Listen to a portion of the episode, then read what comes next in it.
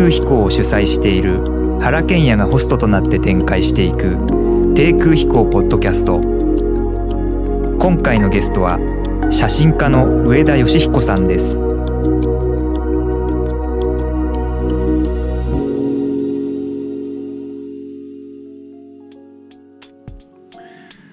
それでは低空飛行ポッドキャストを始めていきたいと思いますが、えー今日のゲストは写真家の上田義彦さん。はい、上田です。よろしくお願いします。まあ写真家とはいえ、まあ、今回あのえーちょうど4月9日に銀座シネスイッチで区切られた「椿の庭」はい、はい。と、まああのその監督をされたので、映画監督というふうになんか紹介されてましたけどもあの僕もそのなんか上田さんが映画監督って紹介されたところをみみ、まあ、目撃したんですけどね、なんか僕もドキドキしまいました。してしまいましたけど。まあ素晴らしいあの映画だったと思うんですが。えまあ、やはりまあ旬の話題なので、はい。そのあたりから、あの入っていこうと思うんですけどね、まあ、これはあのまあ、椿の綺麗に咲き誇る、いい感じの古い家が、あなくなってしまうっていう、まあ、そういう映画ですけども、えちょっと上田さんの口からですね、えどんな映画だったかっていうことをまあ簡単にご説明いただいてもいいですか？あの、あれですか、その内容のようなものですか、それとも。えー成り立ちとか、そういうことではなくて、内容ですね。そうですね。簡単に僕が喋ってもいいんですけどなんかね冒頭にあの 僕が喋りすぎる簡結果どうしてもかなっていうのが。まあでもあのうーんまあこれはあのちょっときっかけっていうのはそのこの映画を撮ろうとした作ろうとしたきっかけっていうのは僕がまあまあ15年ぐらい前ですかねあの、えー住んでたあたりで、えーあのよく犬の散歩をこう、まあ、あの朝してたんですがなんかそのその道すがらすごくいいこうてかとても好きな家があったんですね。でそこはそんなに広い通りじゃないんですけど、まあ、木がある程度生い茂っている間を、まあ、通り抜けると、まあ、通り抜けながら右手にこうその家がいつも見えててでいい家だなあなんて思ってたら、うんある日あ久しぶりだったんですかね。その僕はあのあやっぱりロケが多いから海外に出て、えー帰ってきたのかもしれないんですけどもあの歩くとですね突まあなくなってたっていうかその近づくと明るくなっててくちょっとこうあの木陰があってそのちょっと薄暗いっていうか場所だったはずがかなり明るくてあの遠くから見ててもあおかしいなって思ってで近づくとその家がなくなってたんですね。でそれをこう、ぼんやりこう、まあ、最初はぼんやり見てたと思いますけどそのうちになんだか不思議なこう喪失感のようなものをまあ、僕が持ってしまってですね。でまあきびすを返して家にもまたあの帰ったんですよ。でそこでいきなりまあ僕よく飛行機の中でも時々あ原さんもそうかもしれませんけど思いついたこと書いたりするんですけどそのその時はこう家に帰ってすぐあのなんていうのかなそのその喪失感のようなものが何なのかこうあのグラグラグラグラグラ書い書いちゃったんですけどそれがきっかけでまああの少しものその後物語のようになってきてあのこれって映画になった方がいいんじゃないかなっていうそんなことをこう思ったのがきっかけなんですけどまああの簡単に言うとあの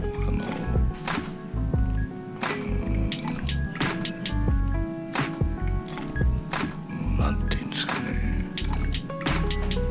そこに住んでたはずの人とか、えーそこで暮らしていた人たちと一緒に、まあ、家がなくなっちゃうんだなっていう。ででそれってその人たちだけの喪失感ではなくてだけではなくて周りそこの周りにいた人たちも一緒になってこう喪失感っていうのを持っちゃうんだなっていうのが、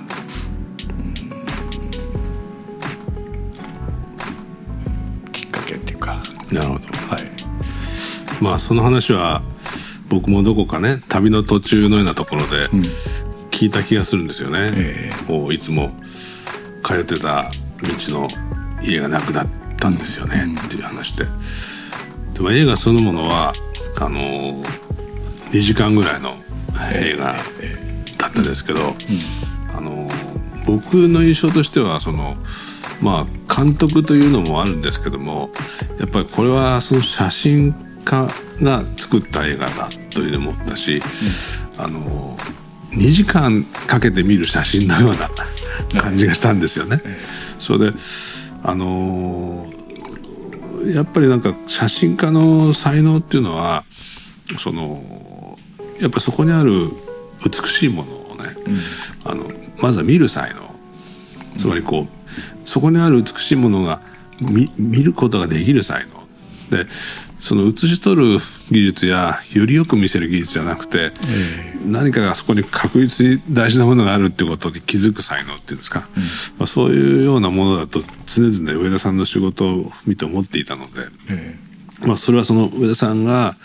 その家とかいうものに対するね、まあ、気持ち、まあ、そこに大事なものをこう発見されていて、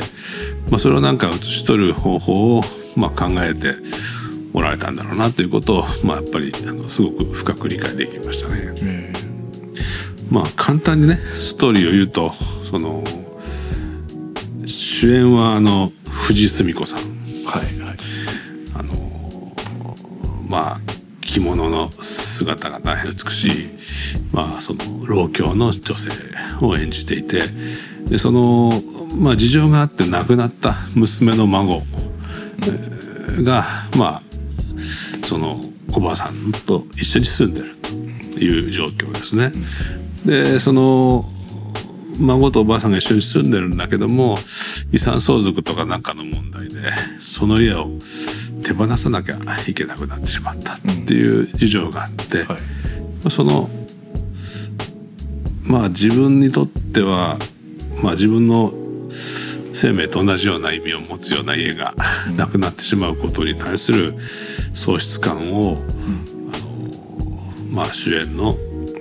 絹子さんっていうね、まあ、藤澄子さんが演じる絹子さんはそれを引き受けて、まあ、最後家を失う前に、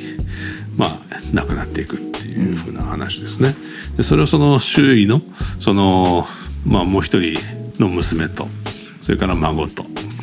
まあ、その周辺の人たちがそれをこう、まあ、受け止めていくっていう、まあ、そういうようなことだったと思うんですね。えでその孫娘をあのシム・ウンギョンさえんが演じられていて、まあ、なぎ渚という役でですね。ですね。うん。であの娘があの東子といってあの、えー、鈴木京香さんがはい。演じていただいたに演じていただいたんですけれどもあのシム・ウンギョンさんは韓国の方なんですけれども、まあ、それをあの、まあ、どのように撮ってもらってもいいいいと思うんですけれどもいずれにしてもあの駆け落ちしてですねで2人でアメリカで暮らし始めて、まあ、そその先っていうのは勝手にシアトルというふうに僕はあの考えていてあの設定してやってそして、まあ、そこであの両親と、まあ、幸せに彼女は暮らしてたんだけどあのある日、まあえーあある日っていうかあの手に旦那はもう早めに亡くなってしまったっていう設定になっちゃってるんですけれどもでお母さんと2人で暮らしてたっていうそのお母さんがある日突然交通事故で亡くなってしまったと。それで身寄りをなくしたあまだ未成年なのでその彼女があのおばあさんのところに、えー、まあ引き取ったというかあの頼りに訪ねてきた、まあ、一緒に暮らし始めたというのが、まあ、複雑ですけれども勝手なあのでそのことって全く何も実は映画の中で触れ触れてなくて。そうですね、えー、だからまああのシム・ウンギョンさんのね微妙な日本語がそうそうだからこれはお父さんの影響だろうと僕は思ったのであのその日本の近傍のアジアを想定してたんですね。だからまあそそういう細かいまあ説明はないので、まあ、そういう想定で見てもまあ成立する映画だったと思うんですけどもね。でもシム・ンギョンさんっていうのはその、まあ、韓国の方で、まあ、日本語もそのそういう意味ではまだ上田さんの映画が初めての映画だったから、はい、そのセリフが完璧ではないんだけれども、うん、そのっていうか日本語としてのその日本の女優が語るような言葉ではないけど、すごくなんかあの心に届いてくるセリフの喋、うん、れる人ですよね。あのもともとその設定はですねあの12歳ぐらいの、まあまあ、少女だったんですね。うん、でなぜ12歳かっていうとすごく12歳あたりっていうのは、まあ、反抗期であったり、まあ、非常に複雑なこのあの年齢っていうか。でも大人には全くまだ慣れていなくて、えー、不思議な生き物というかあの、まあ、野生ものあってですねそのちょっと大人からは理解なかなか難しいみたいな行動をしたり、うん、考え方をしたりすると思うんですけどもそういうそういう難しいこうなんていうかなその年齢の子とおばあさんという設定だったんです。よ難しいっていうのかなその、えー、言葉で言うのは、まあ、さっき言ったような、まあ、せあの年齢設定、複雑というな生き物で。そういう設定をしてたんですが、まあ、ある日あのある人を介してあのシーモン・ギョンさんと会うことがあったんですね。なるほど、うん、であそうだその前に撮ってほしいって言われたんですよ。あのその写真を？プロダクション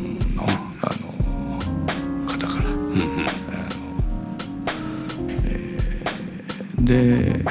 それであったんですね。で撮っていて、まあ、その前にあったかもしれないんですけどもあの片言の日本語がですねすごく、まあ、一生懸命にこうあの伝えていたと思うんですけども、まあ、ある一つの言葉にいろいろな思いを託してこう、うん、やっぱりあのコミュニケーションしようとしてたと思うんです。そこの時にすごくこうあの染みてくるっていうか、うん、こうこの人でいいんじゃないかって思ったんですよね。この人にお願いできないかなって。でそれで今まで書いていたその脚本全部ちょっとある程度書き直してですね、あのなかなか複雑にはなな設定になってしまうんだけどこの存在はたまたまあったけれどもえー、逃したくないって思ったんですよね。なるほど、うん、それで彼女にお願いしたっていう、うん、はい、まあでもすごくあのいいね、うん、空気を出してましたよね、やっぱりあの彼女のあの言葉が全体のその通奏低音を作っていて、そのなんかこの特殊な物語のねあの陰影をねすごくあの深く作ってたと思いますね。だからすごい役者全員役者が良かったですよね。うん、だからあのー、あのそういう意味ではねあのもう一人のあの税理士そうですね。演じていただいたチャンチェンさんチャンチェンっていう台湾のはい。素晴らしい俳優ですけれども、うん。まあ、あの彼もやっぱり片言なんですよね。で、まあ、なんで片言のあの人がわざわざその税理士なんだよみたいな ことはそやっぱり普通に疑問として出てくるだろうなと思ったんですが僕はあのチャン・チェーンさんとはもう十何年前に会っててうん僕がまあ、うんえもし映画を撮るんであれば絶対この人に出てほしいってもう思ってしまっていたんですね。なるほど。だからそので彼は白いワイシャツがとかあの半袖の解禁シャツがなるほど。すごく似合う男だとまあ思っていてとかランニングシャツがあのいわゆるランニングシャツってあるじゃないですか。はいでこう汗だらっとこう垂らしながらこういるような男とか、まあ、まあそのアジアのあの男のこの香りがしてこれこのこの人もなん話したくないっていうかそのあのなのでその尻滅裂なになっちゃうかもしれないけれども僕その存在何かこうどうしても気になってしまう存在というかあのの人たちを前にして物語がこう、まあ、作れないのかっていうかその、まあ、動いてくれないかなってその何ですかね配役にそのったりと合う人っていうかなんていうんですかねこうしあの背景も含めてそんなあの合う人を選ぶというよりももうどうしても気になってしまう存在を、うんまあ、映像の中であの残したいっていうかいう方が勝っちゃったっていうか。なるほどうんまあ確かにあのそのチャン・チェンさんのねその、まあ、税理士のうん。役割もね意外とその矛盾に満ちた人役割でえいやこの家を処分するんだったら僕も心当たりがありますから、えうん。この家の良さを分かってくださる人はいるはずですよって言って、すごくまあ思わず信頼しちゃいそうな感じのセリフを吐くんですけども、最後まあ買った人はまあ家をまあ無残にも壊してしまうっていうようなことになってるわけででもその矛盾を痛い矛盾をあの抱えてる人でもありますよね。ええだからそういうことを承知の上でまあその仕事をしてるっていうところもあって、でも確かにその最初にそのシム・ウンギョンさんとチャン・チェンさんが出会うシーンがあって、そのシム・ウンギョンさんがチャン・チェンさんを迎えて家の中に入れて「どうぞ」とかお茶かなんか出すんだけども、僕この二人は親戚かなと思ったんですよ最初はね。なんかだからその。なるほど。舞台がそうなんじゃないかっていう思った背景はやっぱチャン・チェンさんの存在なんですけどもね、だけどなんかその見てるとあ全然他人なんだっていうことがすぐ分かるんだけども、でもそういうなんか不思議なその国際アジアの国際性みたいなも今日常的にまあ確かにありえますからね。そうですよね。でそういうなんか不思議なリアリティもあったような気がしますね。国あのまあイギリス映画であったり、まあ、アメリカ映画でもとてもあのまあなんて流暢でない英語をしゃべるアジア人とかあ平気で、ね、こう出てくるだろうし、まあ、出てくると思うんですけども、まそうそれはもう、まあ、現実に、あって。で当然日本にもそれはあって。あの何も流暢にしゃべる日本人だけがこう出てきて、えー物語っていう。でなくてもあの本当にあの、えー台湾の人がいたり、えー中国の人がいたりタイの人がいたり韓国ろんなあのモンゴルの人がいたりとかって言ってまあ、うんまああのすぐ近くであの実際に生活しているわけだしそれを、まあ、あえて出すというんではなく自然に、えー、あの東アジアの、まあ、日本ですがあそう映画が撮れるんじゃないかなっていう舞台はね上田さんの葉山のお家なんですけど、はいはい僕もあのロケで何度かお邪魔したことがあって、うん、まあ、その都度少しずつ手が入ってですねあの庭師の人が活躍したり、はいはい、まあ大工の人が活躍したりしながら、うん、まあ家がどんどん、まあ、いい感じでこう出来上がっていくのを拝見してたんですけど、えー、まああのあそこの場所の素晴らしいのはその家も綺麗だけども光がすごい綺麗なんですよね。うん、なんかその僕はその光の違いって何で生まれるのかわからないんですけども、うん、海沿いの光って、うん、しかもその直射じゃなくてこう家の中にこう入ってくる反射光のなんかこう、はいはい、なんか絹のようなものでろ過されたような、すっごい綺麗な光がこう入ってくる。で光というとなんか直射日光のようなものを想像するんだけれども、ああいうこう日本家屋のひさしの長いところから庭の方から入ってくる光っていうのは、まあ非常に独特ですよね。そうですね。まあ、乱反射する海面しかないからかどうかわからないんですけども、まあやってくる光の質が全然違っていて、で、まあやっぱ古い家ですからこのなんか暗いんですけどもそこにこうこうそういういい光がスーッと入ってきた中に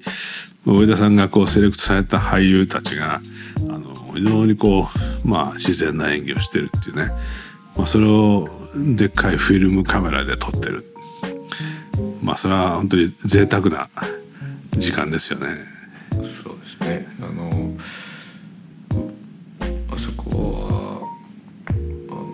海まあ少し離れたところですけどねその間近に海があるわけじゃないんですけど。そうですねでもその向こう側はまあ太平洋っていうか向こうに大島が見えますけれどもそういう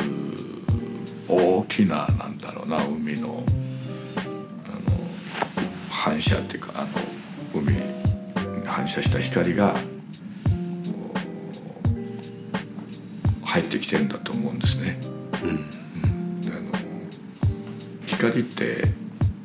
まあ、いろんなものをこうそれまでにも多分いろんな環境の反射しながらこう取り込みながらどんどんこう取り込んだものが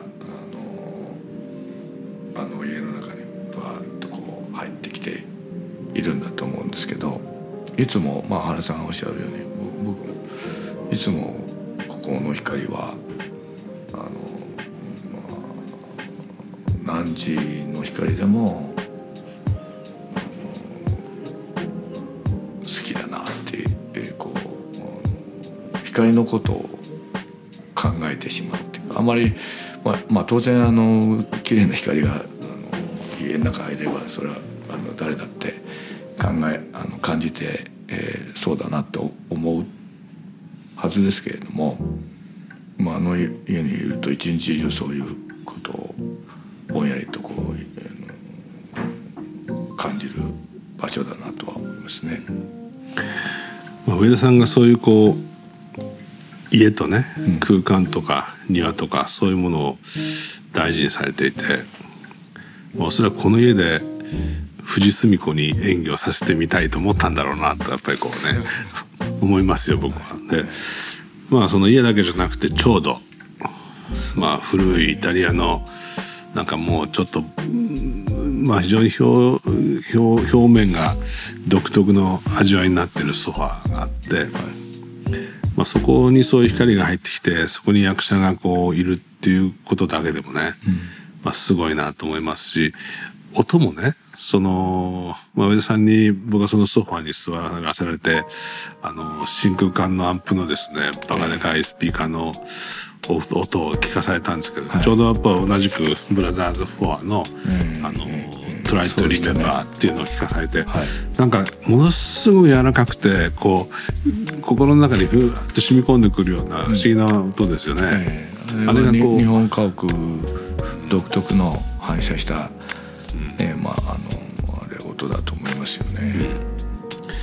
だからそういうものが全部ねそのドラマの背景のストーリーの展開はゆっくりなんだけども、本当に最初のこう入りからストーリーがゆっくりしてたのでもうあのあこのペースでいくんだと思ったんだけども話の5分の1ぐらい過ぎたあたりからもうずっとその話に引っ張られてあのセリフの少なさとか、カットの長さとかがほとんど気にならなくて本当に写真を見てるように持っていかれるんですけども、やっぱりその状況の中でやっぱりこう家とか庭あるいはその人が生きてきた記憶を全部その吸い込んで、その人と同じような価値にななっている空間っていうものがねそこに息づいてるっていう感じを、まあ、すごくこう感じさせられましたね。うんそこは本当にあのね狙い通りのはい。素晴らしさだと僕は思いましたけど。うん。あのそうですね。あそこで多分あの家で半分以上のまあ、えー脚本を書き直したえー場所なんで。す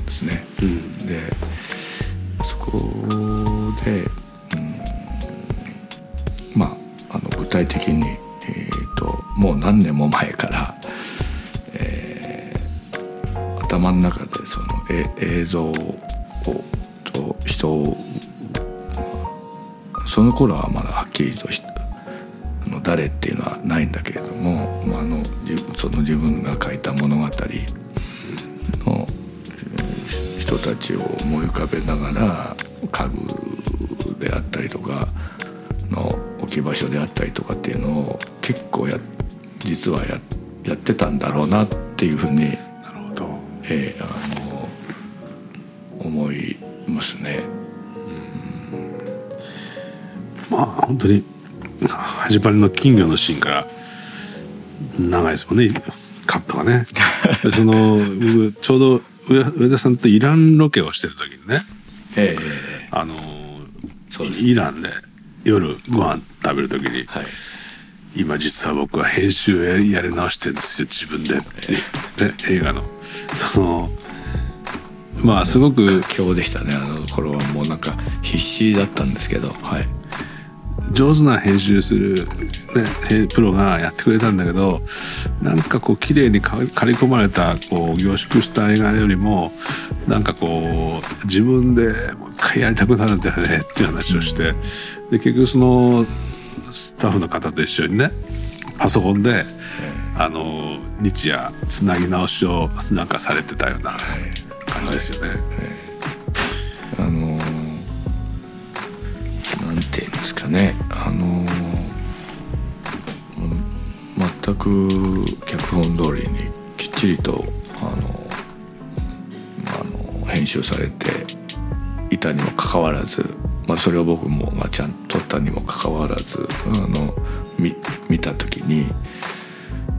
これが作りたかったのかなとこういう映画が作りたかったのかなっていう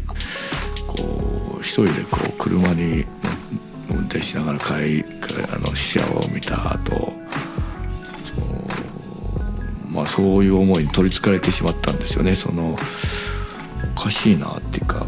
もしこれが世の中に出たら僕はどういうふうにその後生きていくんだろうっていうか あのそれをこうそういう思いを抱えたままこれが自分が作りたったものですっていうふうに当然、えー、と世の中はの、まあ、見た方たちはお、まあ、上田はこういうのを作りこういう映画を作りたかったんだよねっていうのは思うはずなのでいやそうではないって、うん、思ってしまってる自分がいる限りこれはまずいと思ったんですよね。であのこれは下手でもいいからとにかくもう自分の整理は自分でしかあの編集の方が分かるはずもないのでそそのなんかおかしいなんか違うんだって言ったところでこれは無理だよなっていうところまで行ってたもんですからもうやるしかないと思ったんですよね。であのまあ探りながらあ自分が、まあ、写真を撮るようにだと思いますねそのあここでいいっていうもうもうとっても生理的なことですね。な切り方とかあの生理的な切り方っていうとかっこいいんですけどそうそうではなくてあのもうどもうここしかないだろうっていうあのあの、まあ、闇の中でこうブサッとこう切るようなあのこれが正解なのか間違いなのかさっぱりわからないけどでもここここでしかここであって思ったっていうそんなことのもう連続でいいと思ったんですよそれであのもう一回自分でややってでそれが一体どういうものになるのかっていうのもあのをあの見たいなと思ったんですよね。で、えことでこう、うん、まあでもまああの撮影のカメラはバカでかいじゃないですか、ええ、バズーカ砲みたいなカメラで。はい、でフィルムですよね、ええ、まあフィルムがサラサラサラサラサラって回るんだろうと思うんですけども、うん、見てるとそのなんか虫がね、ま、窓の縁でなんか、はいはい、虫が動いたり死にそうになったりしてるような暗いシーンがあってそれをこうずっと撮ってる上田さんがいるわけですね。でデジタルだとまあそのコストゼロなんだけどあるある意味では。フィルムってこう録音させ続けそれを膨大な量を現像し続けないといけないしというような巨大なカメラとスタッフを抱えて虫をずっと撮り続けてたりとかこう金魚がこう死にそうな金魚がひろひろっと動いてる状態を、ずっとフィルムを回しっぱなしでこう見てる上田さんっていうのをね 僕あのあのですね映画を。実はですね 最初それをやってたんですよ。これはダメ無理だと思ったんです。そのこれは資金が続かないって あのあのあのもうはっきりと分かって虫が次動くまで止められないっていうのをフィルムを回し続けるあの根性はなくなってしまってですね。それであの本当にデジタルを持ち出してですね。あの自分あのまああ使うデジタル、まあ、ムービーが撮れるカメラですけど、まあ、それも用意してあったもんですから。あそうなんですか、はい、それであの撮るようにしていったんですよ。あそうなんですはい、だからあのあのカマキリがの後ろ足がくくっとこう動くのを待待ちきれないっていうか。ですよ、ね、あれ？動かないっていうのをこれはやばいっていうフィルムをシャーってですよね、うん、まああれ？動かないって。誰か言って。動かしてよみたいなそのそこれはもうもう無理っていう。いやでもいや本当そういうことからね時々、もう暗い室内から時々パッと海に海のシーンが出てくるんですよね。でその都度違う海でまあ漁船がみたいな一つずっと行ってたりとか、うん、ヨットがたくさん出てたりとかするんですけども、そのあまた海だと思うんだけど、うん、やっぱ毎回確かに違う海なんですよね。でなんかそのなんだろう一つのシーンを味わうとまたパッと海が出てくるっていうのはまあまあそういうふうな映画なんですけども、はい、本当にあの最後ね僕はそのまあエンディングに近いところであのまあ、もう一回金魚鉢のシーンがね出てくるんだけどそのちょっと前にふわっとこう暗転してもう終わりかなと思われるシーンがあるんですけども僕はね本当あの胸が胸をつかれてね泣きそうになりましたよ。で何が悲しいのかもうわからない。でもつまり映画で感動するっていうのは悲しいから泣くじゃなくてとにかくか情感がこう湧きこぼれて泣くっていうことになるんだなとなんでここななんだろうっていうね。久々にあの純粋な映画見てねそんな気持ちになりました。でその後もう一回金魚のシーンが出てきたんであまだ続くんだと思ってね、はい、それでもその金魚が終わった時にこのそのまあエンドロールがねまあ、役者の名前とか出てくるんですけども。なんかその役者の名前もねずっと凝視し続けてしまいました。なんかだから終わったっていうよりもなんかそういうね、まあ、非常に強烈なやっぱ見終わった感じがあってあのやっぱり素晴らしい映画だったなと。思いましたね。嬉しいですね。あの、まあ、僕映画うん映画ってやっぱり最後に見終わった時にあよかったなっていうかこのこのこれを見てあよかったなっていうふうにふふっとこうもう得るかどうかっていうか、まあそ、なんかそこにかかっているような気がしていてまああの僕の映画がそうだかどうかはもう見る見る方のもうもうお任せするしかないんですけれどもなんかあの映画を撮っていてこの物語はどどどどうなっていくんだっていうかその自分の気持ちはどうなっていくんだっていうのは僕自身もその分からないっていうかあの結果家がたはずの人たちがいなくなって、えー、そして、うん、でも続いていくっていうことなんですけど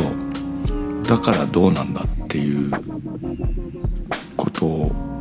ではなくてただ続いていくんだよっていう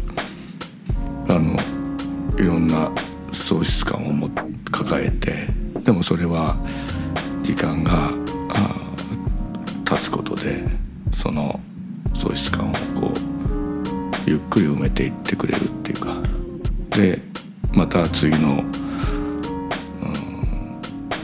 うん、何か喪失感であったり喜びだったりっていうのは、まあ、それを迎えていえー、ることになっていくんだと思うんですけどもその途中っていうんですかね。終わりではないし、えー、終わったわけでもなくあの続いていくんだよっていうこと。そういうものを人が抱えて、えー、続いていくんだよっていうことでいいんじゃないかっていう。まあ本当にあの黒澤明の映画もいいんですけど、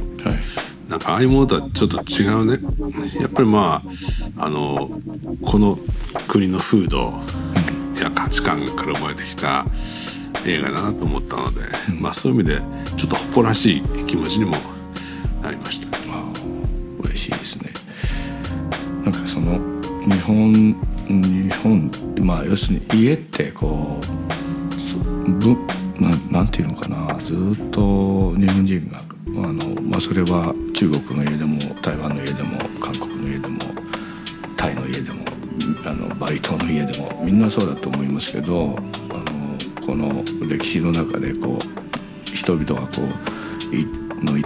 みの中でその、まあ、文化っていうかそそれがこう全部こう凝縮して生活っていうする場。それがこう凝縮凝縮されている場所だと思うんですね。でそこそこで、まあ、日々営みがあるというかでそれをあのそれがある日突然ドカンとなくなっちゃうっていうまあ根こそぎななくしてしまうっていうかまあそれってそれってどうなのっていう あのいう思いから、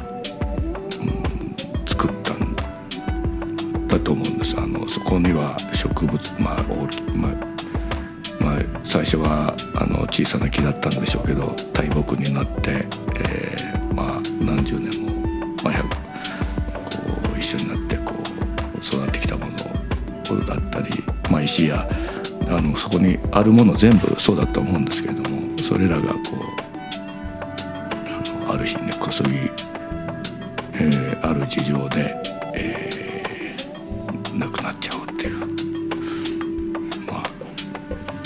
そんな映画なんだと思うんですけど。まあ椿の庭銀座シネスイッチで封切られたばかりですのでぜひたくさんの人にですね見ていただければと思います。ちょっとここで休憩挟んでまた続きをやりたいと思います。